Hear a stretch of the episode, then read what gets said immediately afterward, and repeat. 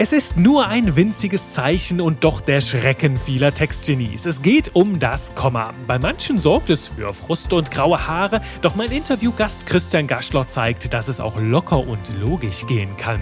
Mit diesen Tipps gelingt dir Kommasetzung in Zukunft leichter und du strahlst noch mehr Textautorität aus.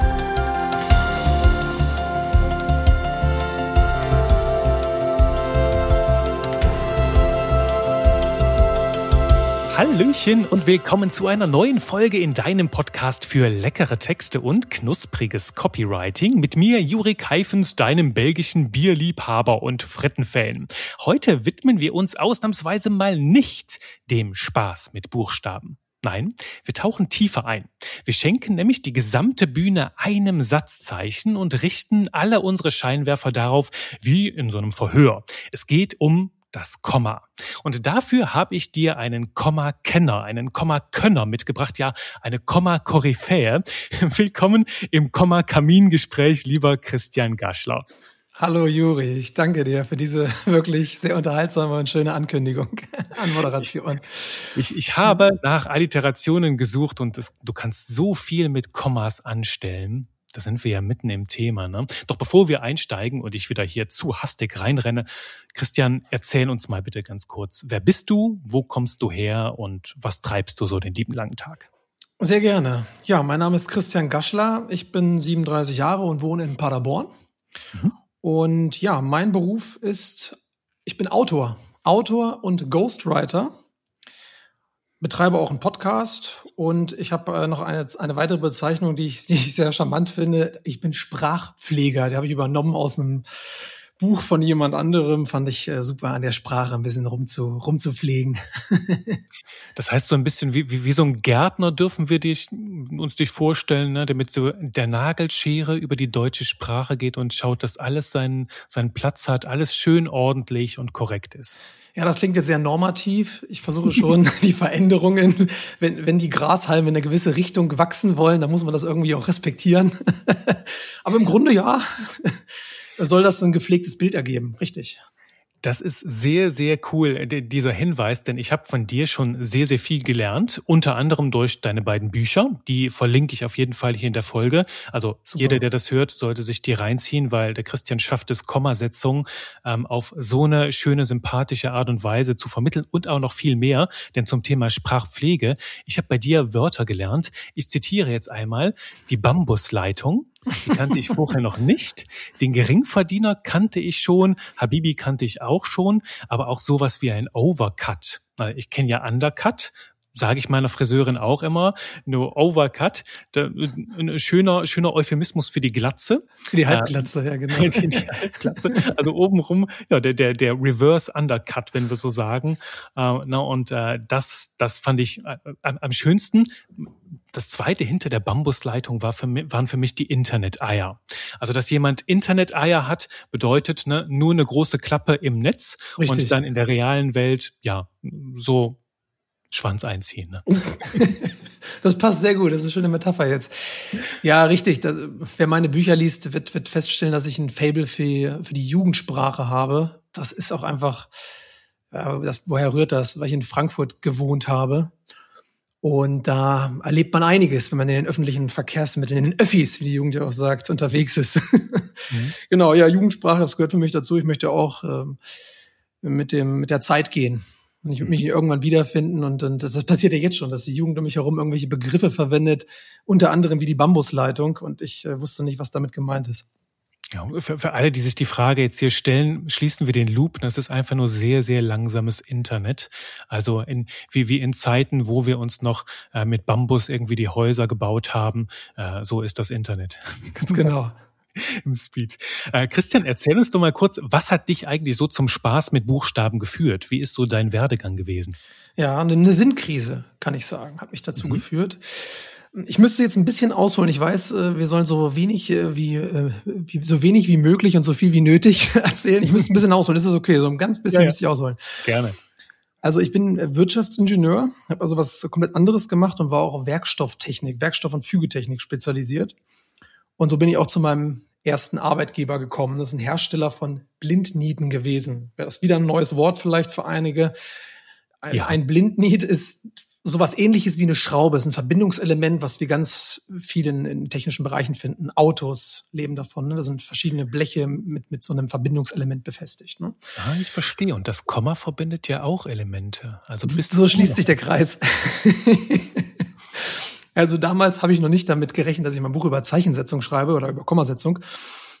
Genau, also da war ich fünf Jahre tätig im Vertrieb, drei Jahre davon in einer Führungsposition und habe für mich festgestellt, so ja, das Vertrieb selbst hat mir viel Spaß gemacht, mit den Kunden zu sprechen, aber so diese Sandwich-Position zwischen dem Vorstand und meinem Team, das hat mir nicht so gefallen. Ne? Also dieses ständige Reporten, teilweise in sinnlosen Meetings sitzen und diese Abhängigkeit vor allen Dingen. Und deswegen habe ich ähm, ins Blaue gekündigt 2018, hatte wirklich nichts in Aussicht und habe mit einem mit einem Freund eine Immobilienfirma gegründet, in der wir äh, Fix und Flip betrieben haben. Das äh, steht für, also man kauft eine Wohnung oder ein kleines Haus, renoviert es beziehungsweise lässt es renovieren und veräußert es weiter, im Idealfall mit Gewinn. Das ist das Fix- und Flip-Modell. Hat in Zeiten der Niedrigzinsphase äh, gut funktioniert. Jetzt höre ich das. Ich bin ja noch vernetzt dort auch in Frankfurt. Jetzt funktioniert das nicht mehr so rosig. Erst kürzlich ein Telefonat gehabt mit einem Makler, der das auch privat betreibt. Genau, und ähm, ich habe dann auch festgestellt, also das haben wir zwei Jahre gemacht, mein Geschäftspartner und ich hatten da acht, neun Projekte. Ich habe festgestellt, dafür, dass ich gar keine Abhängigkeit mehr haben wollte, hatte ich doch schon noch recht viele Abhängigkeiten. Ich habe es mal aufgeschrieben zu Verkäufern, Käufern, Banken, Notaren, Ämtern, Handwerkern, Hausverwaltungen. Und hm. das hat mir nicht so richtig zugesagt. Und dann folgte die besagte Sinnkrise, in der ich mich wirklich mal ein paar Monate ja eingeschlossen habe, kannst du schon sagen, und darüber nachgedacht habe, was was möchte ich denn? Also äh, hatte ein hm. paar Rücklagen, ich konnte mir das also tatsächlich leisten zu dem Zeitpunkt. Und da kam mir dann irgendwann der Gedanke, du hast dich schon immer gerne mit der Sprache beschäftigt. Also E-Mails im Geschäftsverkehr, ja, äh, ob ich die jetzt gern geschrieben habe. Auf jeden Fall habe ich gerne mit, mit Wörtern gespielt, mit der Sprache gespielt und war auch schon immer dafür bekannt, dass ich ganz gern mal grammatische Verbesserungen eingeleitet habe ja, bei meinen Freunden. Genau. Da bist du auch bitte beim Fix and Flip, ne? Du nimmst so. halt das, was nicht so gut ist, bürstest es raus und verkaufst es zurück. So sieht's aus. so kann man das zusammenfassen. Ja, und, und da habe ich, äh, als ob während noch Projekte ausgelaufen sind, diese Fix- und Web-Projekte, habe ich ein Buch parallel geschrieben, mein erstes Buch. Und ja, seitdem hat mich die Sprache, die deutsche Sprache, vollends in ihren Bann gezogen. Und so bin ich, da bin ich. Jetzt kommst du nicht mehr weg. Jetzt komme ich nicht mehr weg. Ja, wunderbar. Das ist ja ein etwas exotischerer Weg, doch du merkst ja, die Muster, die verborgenen Muster waren schon immer da. Du brauchtest nur diese kleine, in deinem Buch nennst du das auch die Quarter-Life-Crisis, ja. um, äh, um dahinter zu kommen, was denn jetzt der tiefere Sinn ist. Und äh, ich freue mich, weil so können wir jetzt hier und heute über das Thema sprechen. Und vielleicht um einzusteigen, lass uns doch mal ein bisschen reinzoomen. Warum ist das Komma in der deutschen Sprache mhm. eigentlich so wichtig? Denn ich kenne ja auch, ich glaube, die kennen wir beide, äh, so Experten und Spezialisten, die einfach denken, oh, wer braucht schon Kommas? Lass ich einfach weg, merkt da eh keiner. Die mag es geben. Ähm, das, ich bin da anderer Meinung offenbar. Ich finde, das Komma hilft uns in erster Linie, den Satzbau zu verstehen. Und wenn wir den Satzbau verstehen, dann können wir uns auch besser ausdrücken. Ne? Also man kennt ja diese Leute, die wenig Kommas setzen, vielleicht auch gar keine. Und dann schreiben sie auch noch klein. So, dann stelle ich mir mal vor, vielleicht bei einem Sprachdienst jetzt hier, weiß nicht, ob wir den nennen wollen, aber bei einem klassischen äh, Kurzmitteilungsdienst lese ich einen Text, alles klein geschrieben, kein Komma. Macht das jetzt Spaß, diesen Text zu lesen? Das ist ziemlich anstrengend fürs Gehirn. Das sind so diese Rebellen, die das machen. Ne? Genau. Die es keine Regeln gibt. Nur, ich meine, wenn, wenn du keine Regeln hast, dann müssen wir uns immer wieder alles neu erschließen. Ne? Genau. Vor allen Dingen hast du gesagt, es macht keinen Spaß, es ist anstrengend. Richtig, mhm. es, es stört den Lesefluss. Und da haben wir ja die Funktion des Kommas. Also sie schafft es, eine Struktur zu schaffen, eine Satzstruktur zu schaffen. Ja, deutlich anders funktioniert das in der englischen Sprache. Da hast du in der Vorbereitung gesagt, lass uns da mal eine Brücke schlagen. Kann ich nicht, können wir gleich drauf eingehen. Aber in der deutschen Sprache, finde ich, funktioniert das schon ziemlich logisch. Ähm, mhm. Es gibt halt manche Regeln, die muss man einfach so hinnehmen. Aber wenn man die sich erstmal drauf geschafft hat, dann stellt man schon fest, okay, ergibt Sinn, ich habe einen Hauptsatz, im Idealfall einen kurzen Hauptsatz und auf den folgt dann ein Nebensatz und dazwischen steht immer ein Komma. Ne? Also ich habe jetzt mal einen mitgebracht. Wir unterhalten uns über die deutsche Sprache, weil sie wichtig ist. Und dann leitet das weil, die Konjunktion, leitet hier den Nebensatz ein, da kann ich mir sicher sein, muss ich ein Komma setzen. Und das signalisiert mir also, ja, die Abgrenzung zwischen Haupt- und Nebensatz. Lesehilfe haben wir schon gesagt. Hm, jetzt kann man natürlich so über manche äh, Sachen streiten. Also beispielsweise, wenn ich, wenn ich so einen Einschub habe ja, und ich sage, äh, äh Kaiser Wilhelm II. Äh, und jetzt kommt ein Komma, gefürchtet äh, für seine, für seine Politik und jetzt kommt noch was dazwischen und, und dann nehme ich den ursprünglichen Hauptsatz wieder auf, dann können natürlich diese zwei Kommas das Ganze auch überflüssig, also anstrengend gestalten. Ne? Mhm. Da muss man natürlich aufpassen, dass das nicht in so eine Richtung abdriftet. Aber vom Grundsatz her äh, schafft das Komma eine Satzstruktur, mhm. ein Leserverständnis. Ja, ja. Also ist im Grunde genommen zum Vorteil für uns alle. Ne? Und ich mag das halt auch, insbesondere so bei Einschüben. Die, die Leute hier im Podcast wissen das, dass ich ein Gedankenstrich-Fetischist bin. Mhm. Also ich, ich übertreibe, das ist so, ein so ein bisschen mein kleines Stilmittel. Und auch alle Leute, die bei mir im Kurs sind, im Programm, die stecke ich damit an. Die erkennst du dann meistens draußen, dass die sehr, sehr viele Gedankenstriche in ihren Werbetexten haben, weil die einfach merken, wie viele Möglichkeiten das bietet. Und an vielen Stellen, wo wir einen Gedankenstrich reinsetzen, könnten wir heute häufig auch ein Komma mit reinsetzen. Mhm. Zu dem Thema mit dem ähm, Englischen und dem Französischen ganz kurz noch so der Hinweis, äh, in manchen Sprachen kannst du ein Komma auch nach Gehör setzen. Mhm. Und das ist halt das, das, wo viele im Deutschen sich so ein bisschen drüber ärgern, wo du halt meinst, ja, ich höre das Komma aber, nur dann ist aber nicht immer so ein Komma da, auch wenn wir es beim Sprechen hören. Und in Sprachen wie Englisch und Französisch hast du ein bisschen mehr Freiheit und ist es nicht ganz so normativ. Und du darfst auch, wenn du einfach so ein, so ein Komma fühlst, ab und zu einsetzen. Gilt auch nicht nur in jedem Fall. Und da ist das ein bisschen mehr so nach diesem Gehörprinzip. Ähm, nur ich finde tatsächlich im Deutschen, das hat sehr viel Logik, das hat sehr viel Stringenz. Und ich habe dir auch eben erzählt, ne? früher in meinem Bachelor-Studium ähm, hatte ich noch meine Probleme mit der Kommasetzung, bis mein Germanistikprofessor mir das an einem Nachmittag so krass, so schön einfach erläutert hat, dass ich seitdem Komma bombenfest bin. Und ähm, deswegen bin ich mir auch sicher, das funktioniert für viele andere. Es braucht einfach nur einen schönen, sympathischen, einfachen Weg, das zu erläutern. Und das, nochmal kleiner Werbeblock, gelingt dir in deinem Buch sehr gut. Und äh, wir haben jetzt mal so ein paar Gold-Nuggets hier aus deinem Buch rausgeholt. Ne? Genau. Das ist so das, was ich hier gerne kredenzen würde. Bist du schon bereit dafür? Bin ich bereit? Ich würde eine Sache gerne noch sagen. Du hast was, ja. du hast zwei interessante Sachen gesagt. Erstens, wenn der Professor das geschafft hat, dir das an einem Nachmittag beizubringen, dann ist er die Koryphäe. Genau. dann ist er wirklich sehr gut. Und das andere mit den Gedankenstrichen, äh, für die du eine Bevorzugung hast, ja, das äh, kann ich gut verstehen, denn mit Gedankenstrich, Einschiebe, die mit Gedankenstrichen aus dem, aus dem Satz herausgehoben sind, die nimmt unser Gehirn besser wahr, ne, besser mhm. auf. Da kann das Komma stören. Das nur noch so als, als Ergänzung. Das, das habe ich tatsächlich auch in meinem Buch geschrieben. Ging es jetzt nicht nur um Kommas, sondern auch um Gedankenstriche, Doppelpunkt etc. Ja. ja. Da hast du auch diesen Fall geschrieben, dass manchmal nach einem Gedankenstrich noch ein Komma steht. Stimmt. Ein Fall, wo ich absolut, wo sich mir alles schüttelt, weil ich mir denke, das ist doch klar jetzt, dass da der Teilsatz endet. Bitte, da braucht jetzt nicht. Das ist so etwas, da stehe ich ein bisschen mit der Grammatik so auf einem schlechten Fuß. Doch, das, das, das wird zu nerdy, glaube ich, wenn man es nicht sehen kann, ähm, hier vor, vor, vor den eigenen Augen. Und ähm, deswegen lass uns da gerne ähm, tiefer einsteigen und. In und, die Goldnuggets jetzt. Genau. Die Goldnuggets, genau. Du hattest noch so eine Sache gerade angerissen. Ähm, ich glaube, es ist schon wieder aus meinem Hirn rausgefallen. Also meinem Professor bin ich sehr, sehr dankbar. Also viele Grüße gehen raus an den äh, Herrn Professor Dr. Louis Gergens. Vielen Dank dafür, für dieses ähm, ähm, Komma, Komma einpflegen in mein Hirn. Und dann hattest du noch die zweite Sache gesagt, die ist mir jetzt aber gerade entfallen. Genau das mit dem, ähm, mit dem es signalisiert einfach anders. Was zwischen Gedankenstrichen steht, nimmt unser Hirn besser wahr. Und deswegen predige ich auch in meinem Kurs, wir verstoßen manchmal ganz rebellisch gegen gewisse Konventionen, wie es gibt ja diese verrückte Regelung, dass wir Zahlen von eins bis zwölf im Fließtext ausschreiben.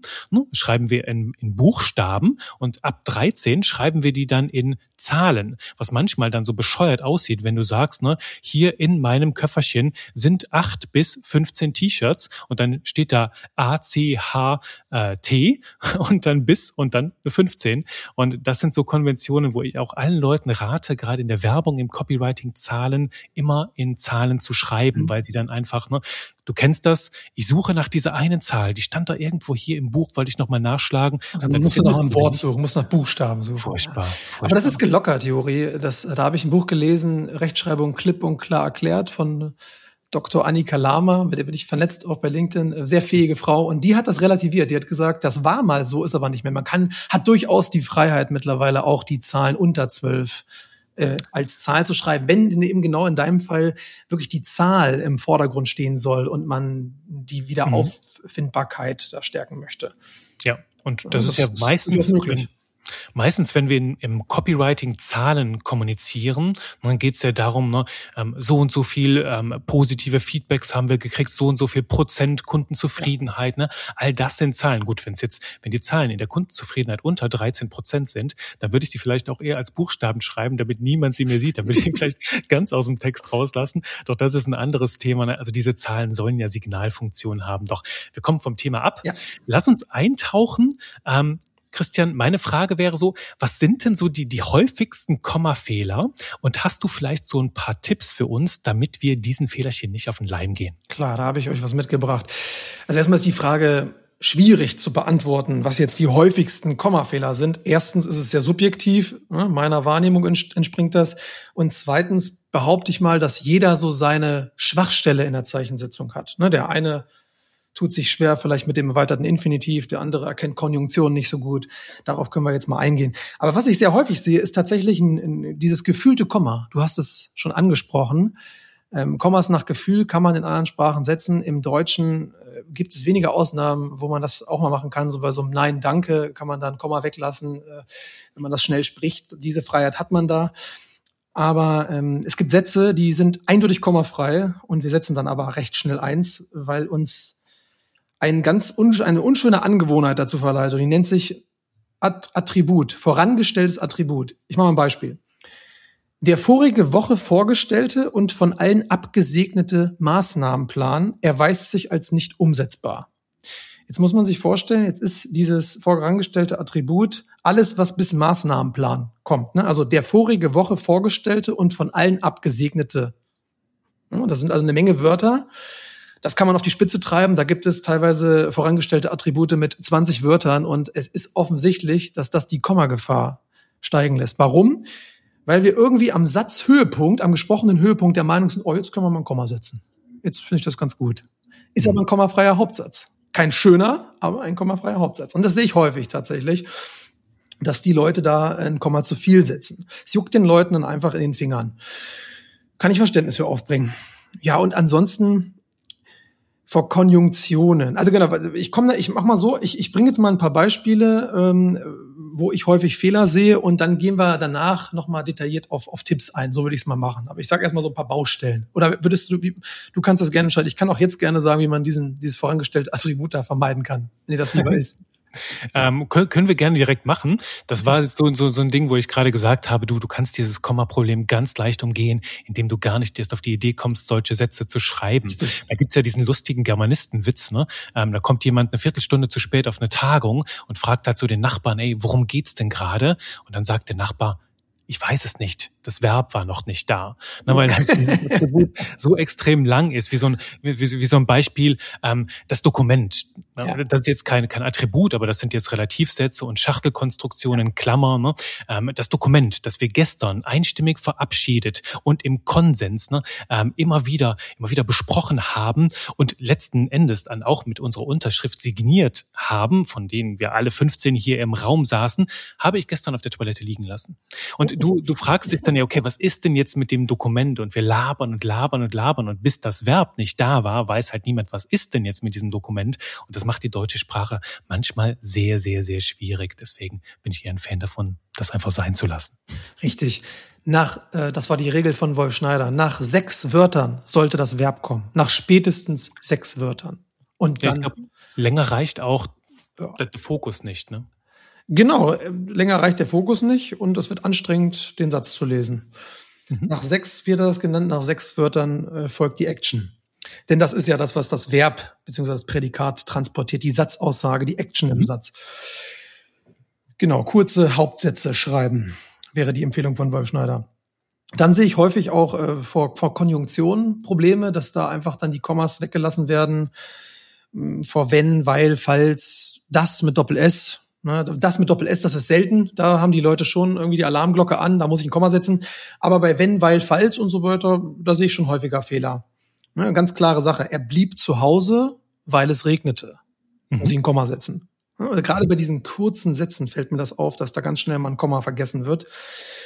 Was kann man da machen? Man kann sich zum einen mal merken, äh, dass ähm, jeder Hauptsatz auf den, also jeder, also das ist, äh, die einfachste Konstruktion ist logischerweise ein Hauptsatz. Aber sobald ein Nebensatz auf dem Hauptsatz folgt, dann verbinde ich die sehr häufig mit einer Konjunktion. Also einer sogenannten unterordnenden Konjunktion. Das sieht man auch daran, dass in dem Nebensatz das Verb ans Satzende rutscht. Also mhm. merkt man, er blieb zu Hause, da ist also, blieb ist an zweiter Stelle, wie in einem Hauptsatz, und jetzt kommt, weil es regnete, und dann ist das regnete an Satzende gerutscht. Daran erkenne ich das. Und wenn ich so eine Satzkonstruktion erkenne, dann weiß ich, muss irgendwo ein Komma hin. Also ja, ja. Das erinnert uns, glaube ich, gerade alle so an den Deutschkurs ähm, im, im Abi, weil sich viele vielleicht fragen, ähm, das ist ja alles, klingt alles total schlau, aber was ist ein Hauptsatz, was ist ein Nebensatz? Und das hast du gerade entschlüsselt. Ne? Hauptsatz ist da, wo das Verb an zweiter Stelle steht und beim Nebensatz steht es am Ende. Nur, das hast du auch in deinem Buch ähm, halt auch mitgegeben, es gibt ja so diese rebellische Ausnahme mit dem Weil, dass manche Weil zur nebenordnenden Konjunktion machen mhm. und den, den Weil-Satz zum Hauptsatz. Das klingt so dann wie ähm, ähm, ich, ich, ich lese den Text nicht, weil ich habe meine Brille vergessen. Ne? Ja. Und dann plötzlich hast du zwei Hauptsätze, was natürlich nicht so sein sollte. Es sollte heißen, weil ich meine Brille vergessen habe. Also das Verb schön ans Ende, damit hier alles seine Ordnung hat und der Sprachpfleger hier nicht an die Decke geht. ich habe dazu sogar mal einen LinkedIn-Beitrag geschrieben, genau zu diesem Problem. Da habe ich auf jeden Fall einen Nerv getroffen, ganz gute Reaktionen drauf bekommen. Ich glaube, der fing an mit, ähm, ich krieg nicht mehr zusammen, ich krieg den Satzanfang nicht mehr zusammen, aber, aber sinngemäß, wir verhunzen den Satzbau, weil wir sind schlechte Sprechplaner. Ne? Und dann, da gibt es wirklich Studien, die zeigen, dass sich das über die Zeit hinweg äh, entwickelt hat. Es war ja nicht immer so, dass, dass wir dieses Problem mit dem Weil hatten, dass wir das zu einem Hauptsatz dann genutzt haben. Liegt einfach daran, dass wir Hauptsätze im Kopf besser einfach uns vorstellen können. Das ist irgendwie, mhm. besonders wenn der Nebensatz lang wird, ist das merkwürdig dann mit diesem, dieser Umkehr, mit dieser um Satzumkehr, das Verb ans Ende stellen muss. Warum allerdings andere äh, unterordnenden Konjunktionen, so heißen die, äh, davon nicht betroffen sind, ich meine, bei das passiert das ja auch nicht. Oder es ja. wird ja auch mit da nicht passieren, mit da statt weil. Das ist vielleicht bei dem mhm. Begründungssatz jetzt das bessere Beispiel ähm, wir, wir verhunzen den Satzbau, da wir sind schlechte Sprachplaner. Da müssen wir schon genau. sehr starke Abneigung gegen die deutsche Sprache haben, dass man auf so eine Idee kommt. Das ist ein sehr interessanter Fall. Also das, das scheint dann eher, scheint sich die Konjunktion zu verändern. Und da vielleicht als, als kleinen Einschub, bevor wir hier ähm, als Sprachstasi gebrandmarkt werden oder so, ähm, einfach auch ähm, mitzugeben, dass der Duden und die Sprachpflege im Deutschen, dass die deskriptiv ist und nicht ja. präskriptiv. Das heißt, präskriptiv ist das, was der Arzt macht, ne? der, der, im Englisch sagt man prescribes, das heißt, der schreibt vor, der, der verschreibt dir etwas, was du dann bitte gerne befolgen sollst. Und der Duden arbeitet deskriptiv das heißt beschreibend, ne, describe, der ähm, beschreibt halt, was die Menschen sagen und wie verwenden. Also es gibt keine, äh, keine Sprachdiktatur von oben, sondern tatsächlich Menschen, die sich genau anschauen, wie sprechen denn die Leute, denn Sprache ist in Evolution seit Hunderten von Jahren, seit Tausenden von Jahren und das wird auch weiterhin so sein, ob uns das jetzt gefällt oder nicht. Sprache entwickelt sich, ganz klar. Und der Sprachpfleger, der sitzt dann irgendwo dazwischen, ne? der versucht teilweise was vorzuschreiben und erkennt auf der anderen Seite dann aber auch die Veränderung an. Ne? Also irgendwo ja, dazwischen angesiedelt. Ich glaube, das ist ganz wertvoll, weil manche Dinge, die in der Sprache entstehen, wie diese schönen Worte, von denen wir eben gesprochen haben, der Jugendwortschatz und so, das sind ja manchmal halt auch so kleinere Blüten, die dann schnell wieder verwelken. Also nicht, nicht unbedingt alles, was mal da jetzt ein kleiner Trend ist, geht auch notwendigerweise in die feste Sprache ja. über. Also manches verschwindet auch genauso schnell wieder, wie es gekommen ist. Und das ist dann natürlich natürliche Auslese, nur wenn etwas halt sehr, sehr spannend, sehr wertvoll ist, wie zum Beispiel die Bambusleitung. Äh, wobei jetzt hier mit dem Glasfaserausbau in Deutschland wird es die Bambusleitung auch bald nicht mehr geben müssen. Ähm, nur Wer dann, weiß. Äh, ja, ja, darum glaube ich, ist es ganz gut zu schauen, was ist jetzt ein Zug, auf den es sich aufzuspringen lohnt und was können wir auch mal nett belächeln, einen Tag verwenden und dann wieder gut sein lassen. Ja. Das äh, sehe ich genauso. Das sehe ich genauso. Hm, was haben wir noch? Also welche, welche Fehler sehe ich noch? Was ich sehr häufig auch sehe, ist bei Fragepronomen, dass das Komma da vergessen wird. Ich mache wieder ein Beispiel. Ich will wissen, wer das war. Ganz einfacher Satz. Und dann wird einfach dieses wer an der Stelle nicht erkannt als Einleitung in den, in den Nebensatz. Passiert häufig. Ne? Da erzählen jetzt auch andere Fragewörter zu. Was, warum, wieso. Ne? Die, die klassischen W-Wörter. Da auf jeden Fall darauf achten dass man dann Komma setzt, wenn sie denn einen Nebensatz einleiten. Manchmal lässt man sich dann natürlich äh, aufs Glatteis führen, aber da kommen wir gleich nochmal zu. Was ich grundsätzlich sagen wollte, du hast mich gefragt nach der super duper Regel, wie man ja. erkennen kann, ob man jetzt ein Komma setzen sollte oder nicht.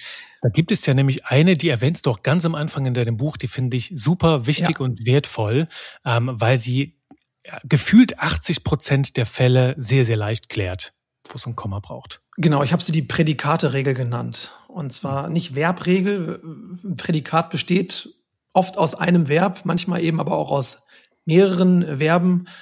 Kommt so ein Hilfsverb dazu. Ich mache jetzt wieder ein Beispiel. Ich bin gerannt. Dann ist bin und gerannt, die beiden zusammen bilden dann das Prädikat beziehungsweise die Satzaussage. Mhm. Da weiß ich einfach, was habe ich gemacht? Okay, er ist gerannt.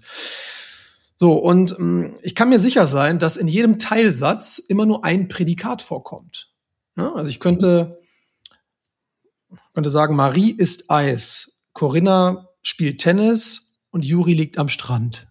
So, dann weiß ich, das passt. dann, dann weiß ich, wenn ich die jetzt alle mit, mit äh, Kommas trenne, gut, vor dem letzten habe ich ein und gesetzt, da musst du kein Komma setzen, kannst du in diesem Fall aber, wenn es ein abgeschlossener Satz ist, ich will jetzt deine Hörer hier nicht, nicht verunsichern, äh, diese Und-Frage klären wir eh gleich noch, aber dann, dann setze ich eben ein Komma, ne? Marie isst Eis, Komma, Corinna spielt Tennis, Komma, Juri liegt am Strand. So, da weiß ich also immer, wenn ein, ein Prädikat auftaucht, dann handelt es sich um einen abgeschlossenen Teilsatz und die bilden dann zusammen am Ende äh, in diesem Fall kein Satzgefüge, sondern eine Satzreihe, nennt man das bei den Hauptsätze nebeneinander stehen. Man muss nicht übertreiben jetzt mit den ganzen Fachbegriffen, das bringt ja auch nichts. Genau, und, und wenn ich darauf achte mit diesen Prädikaten auf diese Prädikate, dann bin ich schon auf einem guten Weg. Dann bin ich wirklich auf einem guten Weg. Mhm. Gibt dann Ausnahmen, so, so Sachen mit, mit Konjunktionen, die das manchmal dann verhunzen. Ich habe jetzt ein Beispiel. Es gibt nicht nur drei Konjunktionen, Komma, sondern Dutzende. Da greift meine Prädikateregel jetzt nicht. Da ja, muss ich, da muss ich wissen, dass ich vor sondern einfach immer ein Komma setze. Genau. Das, das ist, glaube ich, können, können wir uns ganz gut merken mit dem Sondern. Das ist so ein Sonderfall, ne? Sonder immer Komma. Und mein, mein Professor, der, der nannte da noch so, so, so einen kleinen, so einen kleinen Zusatz, der sprach immer von einem finiten Verb. Ne? Ja. Es gibt ja äh, Infinite, also in, in Infinitiv, Verben und Finite. Das heißt, ähm, das Verb sollte konjugiert sein. Also wenn Stimmt. du mehrere Verben in einem Satz hast, ähm, kannst, können wir jetzt mal eins geben, vielleicht mit einem, mit einem ähm, Infinitiv. Ich habe jetzt keins auf Lager. Arbeiten. Oder du meinst ähm, jetzt mit, also zu arbeiten, ja, zu arbeiten genau. wir jetzt. Äh, ich, ich, ich kann arbeiten, weil ich happy bin. Ja. Oder, ne? ähm, Dann steht Arbeiten wenn, im Infinitiv. Genau, da steht Arbeiten im Infinitiv, doch es geht ja darum, bei dieser Regel, welches der Prädikate der Verben ist konjugiert, also in der Sprachwissenschaft würde man sagen, welches, welches ist das finite Verb, mhm. das am Ende dann äh, die, die Konjugation trägt. Also ich bin ne, ist, ist, ist, ist konjugiert. Ähm, arbeiten oder ich kann arbeiten. Arbeiten ist nicht konjugiert, steht im Infinitiv. Ne? Und ähm, daran erkennst du das und es können niemals zwei konjugierte Verben in einem Teilsatz stehen dann muss ja. auf jeden Fall ein Komma irgendwo dazwischen sein. Also wenn du zweimal ein konjugiertes Verb entdeckst und da ist kein Komma, dann weißt du, okay, irgendwo fehlt eins. Jetzt musst du nur noch herausfinden, wo. Vielleicht um das nochmal zu erklären, das war jetzt auch bei Juri liegt am Strand, da haben wir auch ein konjugiertes Verb. Es ist eben an, an die Zeit angepasst. In diesem Fall spielt es in der Gegenwart, Präsens und es ist natürlich an die Person, dritte Person äh, Singular genau. angepasst. Ne? Genau. genau, das meinst du mit, mit Finit. Richtig. Ja. Und mit der Regel kommt man schon ziemlich weit. Wenn man ja. da einfach mal drauf achtet. Genau, das finde ich ein sehr, sehr schönes Beispiel und klärt auch sehr, sehr viele Fälle. Auch das mit dem weil und so, ne? Ähm, weil ich am Strand liege, da ist auch das liege am Ende konjugiert. Also du kannst niemals zwei konjugierte Verben in einem Satz haben. Da fehlt dann irgendwo ein Komma. Richtig. So, Gutes Beispiel hast du gerade genannt. Äh, manchmal stellt man den Nebensatz ja voran. Ne? Weil, ja. weil ich am Strand liege, mhm. arbeite ich heute nicht. Mhm. könnte ich ja sagen. Dann sitzt also, also zwischen den beiden Verben arbeite und liege ist das Komma. Und in diesem Fall kann ich mich dann leider nicht auf die Konjunktion äh, verlassen. Aber das ist eben so, das, das macht die Sprache, ja, die deutsche Sprache ja. so interessant, dass wir diese, diese Spielart da haben, dass man einfach den Nebensatz voranstellen kann, ne? um es ein bisschen ja. aufregender für die Leser zu gestalten. ich finde das immer gut und aufregend für die Kommasetzung. und ähm, ja, natürlich jetzt inhaltlich war der Satz natürlich falsch ich liege, äh, ich, ich kann nicht arbeiten, weil ich am Strand liege. Ich meine, Texten kann man immer und überall. Texten kann man am Strand, Texten kann man im Park, Texten kann man im Keller, Texten kann man unter der Dusche, Texten kann man in der Sauna. Äh, Texten hört nie auf. Ähm, ich Entschuldige, du hast vollkommen recht. ich, ich, ich will noch mit dir, ähm, lieber Christian, auf, auf die Endgegner aus. Ich mhm. habe ja mal in meine Community gefragt bei Instagram, was ist so das, was euch rund ums Thema Kommasetzung beschäftigt? Und ich glaube, einen Endgegner, grundsätzlich haben wir beide schon angesprochen. Ne? Ja, wir haben beide schon angesprochen. Ein Endgegner aus deiner Community war es das Komma für und. Richtig? Genau, weil es heißt ja im Abi, heißt es doch immer, vor uns steht nie ein Komma und dann manchmal steht es doch da und dann fällt für viele Leute die ganze Welt auseinander und die schließen sich dann im Zimmer ein, weinen Tage unter der Decke, weil sie wissen nicht mehr, hey, was ist denn jetzt? Jetzt ist die Erde jetzt plötzlich eine Scheibe und stimmt jetzt gar, klär uns mal auf, Christian. Ja, so wurde uns das beigebracht. Äh, ich habe dazu auch äh, auch dazu einen Beitrag geschrieben bei LinkedIn, der relativ durch die Decke gegangen ist, äh, weil ich die Pädagogen da so ein bisschen aufs Korn genommen habe, weil in der dritten Klasse ein Lehrer äh, geschrieben hat, eben da musste, es war eine Multiple-Choice-Aufgabe und da war eine Antwortmöglichkeit richtig und die hieß, vor uns steht kein Komma. Und dann dachte ich mir, welcher Lehrer bringt sowas bei? Das kann man einfach pauschal nicht so sagen. Es, ist, es gibt Fälle, in denen ist es nun mal Pflicht. Na, grundsätzlich, fangen wir so an. Wenn ich zwei Hauptsätze habe, sowas wie Marie isst Eis, Corinna spielt Tennis.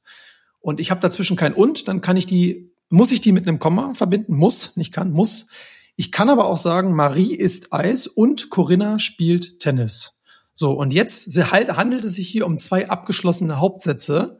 Erkennt man daran, dass ich ein Subjekt habe und ein Prädikat. Das ist die Voraussetzung für ein äh, Objekt nur bedingt. Aber Subjekt mhm. und Prädikat. Marie ist das Subjekt und ist Essen, ist, ist das äh, Prädikat und das Eis wäre jetzt das Objekt. So, und sobald ich zwei Hauptsätze habe, die mit und verbunden sind, dann darf ich davor ein Komma setzen. Nicht, wenn, wenn das Subjekt äh, sich auch auf den zweiten Teil bezieht. Da kann man sich in die Nesseln setzen. Also wenn ich zum Beispiel sage, Marie isst Eis und sie. Äh, Marie isst Eis, genau, man könnte, könnte sagen, Marie isst Eis und sie treibt auch gern Sport. Dann wäre es okay, da ein Komma zu setzen. Aber Marie isst Eis und treibt Sport, darf ich kein Komma vor uns setzen. Mhm. Aber jetzt kommen wir mal zu dem Fall, wo ich, wo ich ein Komma setzen muss äh, vor und. Und zwar, wir haben gerade schon darüber gesprochen mit, mit kurzen Sätzen. Also viele kurze Sätze. Ähm, sind empfehlenswert. Also wenn ich, wenn ich mehrere Teilsätze habe, sind die idealerweise kurz, weil die dann einfach zu begreifen sind. Sowas wie viele wissen nicht, Komma, was sie wollen, Komma, und sagen daher, Komma, was sie nicht wollen. Mhm. Das ist ein relativ einfaches Satzgefüge, obwohl es jetzt schon ja einige, einige Wörter sind. Und in diesem Fall bezieht sich dieses, was sie wollen, auf den ersten Teil. Wenn ich also sage, viele wissen nicht, Komma, ja, was wissen sie denn nicht? Was sie wollen. Und jetzt endet das und jetzt wird der Hauptsatz wieder aufgenommen. Also wir haben sozusagen mhm. eingeschobenen Nebensatz in diesem Fall, eine, eine Erklärung, also in diesem Fall eine, eine äh, weiß ich gar nicht genau, ein Interrogativsatz, glaube ich. Also weil das Fragewort, ne, Fragewort, genau. was leitet das ein? So, und dann wird der Hauptsatz wieder aufgenommen. Und weil der wieder aufgenommen wird, muss ich das Komma setzen. Ansonsten, wenn ich das Komma vor und nicht setze in diesem Fall, würde es bedeuten, dass der, das und sich auf den Nebensatz bezieht. Das tut es aber nicht. Mhm. Das habe ich noch von einem anderen Fall. Hm, ich hatte noch einen besseren Fall. Und zwar, ich weiß, Komma, dass er kündigen will, Komma, und suche bereits Ersatz. Ich habe keine Chance. Ich muss das Komma setzen. Und zwar, weil sich dieser, dieser Erklärungsteil, ne, also was ich weiß, dieser Erklärungsteil, der damit das eingeleitet wird, der bezieht sich nur auf den ersten Teil des Hauptsatzes, nämlich auf ich weiß. Und dann wird der Hauptsatz eben, eben wieder auf, aufgenommen. Ich kann ja auch sagen, ich weiß, dass er kündigen will und ich suche bereits Ersatz. Also da taucht das Ich wieder auf. Daran kann ich mir immer vorstellen, okay, das spielt jetzt auf derselben Ebene. Das ist so der Trick, wie man feststellen kommt, ob man wie man feststellen kann, ob man ein Komma verunsetzt, indem man sich vorstellt, auf welcher Ebene bin ich gerade. Ne, ich weiß, oberste Ebene, jetzt gehe ich eine Ebene runter, Komma, dass er kündigen will, und jetzt gehe ich wieder eine Ebene hoch, Komma, und suche bereits Ersatz. Mhm. Also, mhm. das, ist, das ist sehr schön. Ich mag das so in, in, in Bildern so visuell. Auch der Nebensatz ist ja untergeordnet. Also fällt der so ein Stück nach unten. Und wenn es wieder in den Hauptsatz raufgeht, müssen wir da natürlich ein Komma setzen. Genau, im Buch hatte ich das mit dem König und seinem Gefolge. Ne? Ja, ja, ja. Also das, das behalten wir jetzt als Teaser fürs Buch, weil können die Leute ja gerne nachlesen. Mir fällt gerade auf, wie abstrakt und anspruchsvoll es ist, über Kommasetzung zu sprechen, ja. ohne zu sehen und zu, zu lesen. Ja. Doch ich glaube, wir kriegen das ganz gut hin. Schulterklopfer. ja, danke. Das Gefühl habe ich auch. Ich merke trotzdem aber, dass das Thema kompliziert bleibt. Ähm, das, das mhm. ist, ist, schwierig. Also man, man, muss Bilder nutzen. Also man sollte Bilder nutzen, um, um es ein bisschen greifbarer zu machen. Am Ende, genau. ich bin so ein visueller Typ. Also mir könntest du das jetzt über einen Podcast recht schwierig erklären, weil ich das wirklich lesen muss. Ah, kommen wir ja. zum zweiten Endgegner, oder? Genau. Oder hast du noch eine Frage zu dem und jetzt? Nee, ich wollte, wollte gerade sagen, genau so wie du das gemacht hast mit dieser Visualisierung, ne, mit den Bildern im Kopf, dem Kopfkino, dann, dann wird's greifbar. Ja, super. Der zweite Endgegner, ja, den habe ich genannt. Ich hatte den, das mit und hatte ich auf der Agenda. Ich fand, ich fand die Infinitivgruppe tatsächlich sogar noch, noch schwieriger als, ja. als Endgegner, denn ähm, da fällt mir auf jeden Fall auch ganz häufig auf, dass die Leute da ins Straucheln kommen. Ja, was ist eine Infinitivgruppe? Eine Infinitivgruppe ist jedes Verb in seiner Grundform, das mit einem zu, mit der Präposition zu äh, verbunden ist. Also zum Beispiel, es macht mir Spaß zu arbeiten. Ja, dann wäre dieses zu arbeiten, das wäre eben der, die Infinitivgruppe oder hat man früher erweiterte Infinitiv genannt. Mir ist bekannt, also nach meinem Wissensstand nennt man es hauptsächlich Infinitivgruppe. Mhm. So, und jetzt gibt es Fälle, in denen ich da, in denen es mir freigestellt ist, muss ich kein Komma setzen. In diesem Fall jetzt hier, äh, es macht mir Spaß zu arbeiten. Kann mir sowieso merken, immer wenn nur das zu mit dem Infinitiv die Gruppe bildet, dann habe ich die Wahl, ob ich ein Komma setze. Ja, Aber jetzt kommt das Tückische. Jetzt kommt das Tückische. Wenn nur noch ein einziges Wort dazu kommt, dann ändert sich das Ganze. Ne? Wenn ich jetzt sage, es macht mir Spaß, viel zu arbeiten, habe ich die Wahl nicht mehr. Ich muss das Komma dann setzen. Und zwar, weil sich dieses viel zu arbeiten auf ein Substantiv bezieht, nämlich auf Spaß. Also man kann sagen, die Infinitivgruppe erklärt den Spaß genauer. Ja. Und deswegen bin ich dazu genötigt, es zu setzen. Ich breche es auch meistens so runter, dass ich halt sage, sobald das Ding mit dem zu mehr als zwei Worte hat, muss da ein Komma stehen. Aber ja. das macht es jetzt ein bisschen nicht ganz korrekt, ne? damit da grasen wir jetzt nicht alle Ausnahmen ab, aber sobald es drei Wörter hat, trenne es ab, weil dann wird es zu lang. Und ähm, vielleicht noch der Hinweis, ne? wir haben jetzt gesagt, ne, ich, ich mag es, viel zu arbeiten. Mhm. Manchmal steht das zu halt so alleine, dann präsentiert es sich da und du siehst es sofort und weißt, oh, hallo, kleines zu, danke Gedanke, ne, das ist der Wegweiser, da kommt ein Komma, nur manchmal versteckt es sich zwischen zwei Verbteilen und du hast gerade einen super geilen Hinweis gegeben, wenn ja. ich jetzt sage, ich mag es viel abzuarbeiten, dann verstärkt sich das zu zwischen dem Ab und Arbeiten, also es wird zu einem Wort, also manchmal versteckt es sich, schau genau hin, denn auch wenn du es dann findest, dann weißt du, okay, hier Signalschild, da muss ein Komma hin. Wenn es mehr als zwei Worte hat. Genau. Manchmal versteckt es sich auch in so einer, in so einer Verbklammer oder es rutscht an den Anfang. Zu arbeiten macht mir Spaß. Das ist ja, ja das Faszinierende an der deutschen Sprache, dass wir da so viele Möglichkeiten haben, wie wir die Sätze hin und her stellen können. Ich bin da nicht so im Detail im Englischen. Äh, mein Englisch ist einigermaßen, aber ich weiß jetzt nicht, ob man diese vielen Freiheiten da genießt. Aber diese vielen Freiheiten an der deutschen Sprache, die bringen eben auch diese, diese Komma-Gefahr mit sich. Mhm. Das war jetzt ein Fall, wo man ein Komma setzen muss. Du hast, du hast es sogar gar anders gesagt. Ich habe ja gesagt, es macht mir Spaß, viel zu arbeiten. Dann ist mhm. also Spaß der Indikator, muss ich Komma setzen.